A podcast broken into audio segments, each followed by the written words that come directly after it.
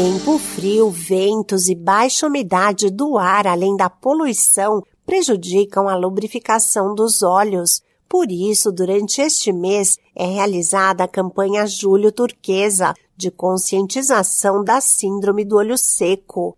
Ela ocorre quando as lágrimas não fornecem a umidade necessária e alguns dos sintomas são ardência, vermelhidão e sensibilidade à luz. Olá, eu sou a Sig Aikmaier e no Saúde e Bem-Estar de hoje converso com a oftalmologista Renata Portela Boro, especialista em córnea e superfície ocular pela Escola Paulista de Medicina, Unifesp. A médica explica o que é o olho seco e quais os fatores que contribuem para a síndrome. Na verdade, o olho seco é uma doença multifatorial que está associada a uma quebra no equilíbrio da lágrima, causando sintomas de ressecamento ocular, olho vermelho, sensação de areia nos olhos e embaçamento visual.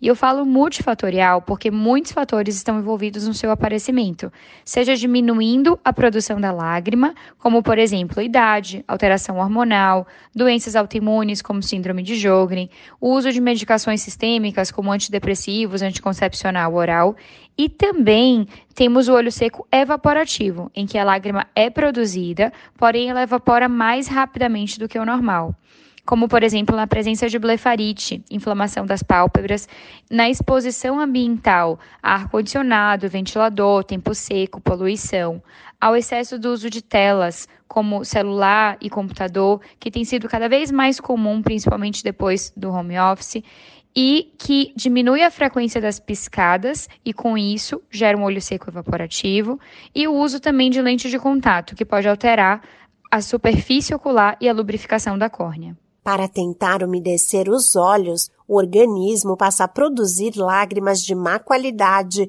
que não melhoram a condição. Esse é um reflexo do organismo a fim de combater a superfície ocular doente. Então ele acaba produzindo mais lágrima, que porém é uma lágrima de ruim qualidade e não melhora o sintoma do olho seco. Existem estratégias para o tratamento do olho seco, e elas devem incluir desde educação, modificações ambientais ou dietéticas e substitutos artificiais da lágrima, até intervenções farmacológicas e cirúrgicas específicas se necessário.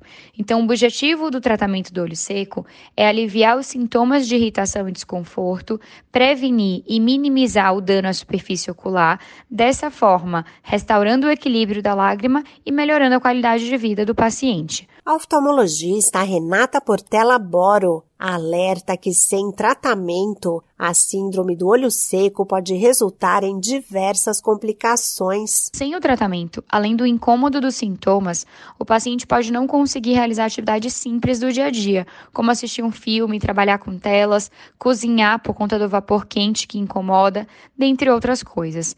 Além disso, sem o tratamento adequado, podem ocorrer algumas complicações, como ceratite, que é uma lesão superficial na córnea, que causa dor e embaçamento visual e também os olhos ficam mais susceptíveis a infecções por vírus e bactérias. Nos casos mais graves, o paciente pode cursar com sensibilidade intensa à luz, uma maior produção de muco e pode haver sérias complicações, como úlcera de córnea, perfuração ocular e um comprometimento visual importante. Para a prevenção do olho seco, pessoas que utilizam computador devem fazer pausas de 20 segundos a cada 20 minutos e olhar para longe para descansar a visão, recomenda a especialista. Outras medidas são utilizar umidificadores de ambiente, procurar piscar mais e avaliar o uso de alguns medicamentos que podem contribuir para a condição. Quem usa lentes de contato e sente desconforto deve conversar com o oftalmologista. E no caso das lágrimas artificiais, as mais indicadas são as que não possuem conservantes. Esse podcast é uma produção da Rádio 2.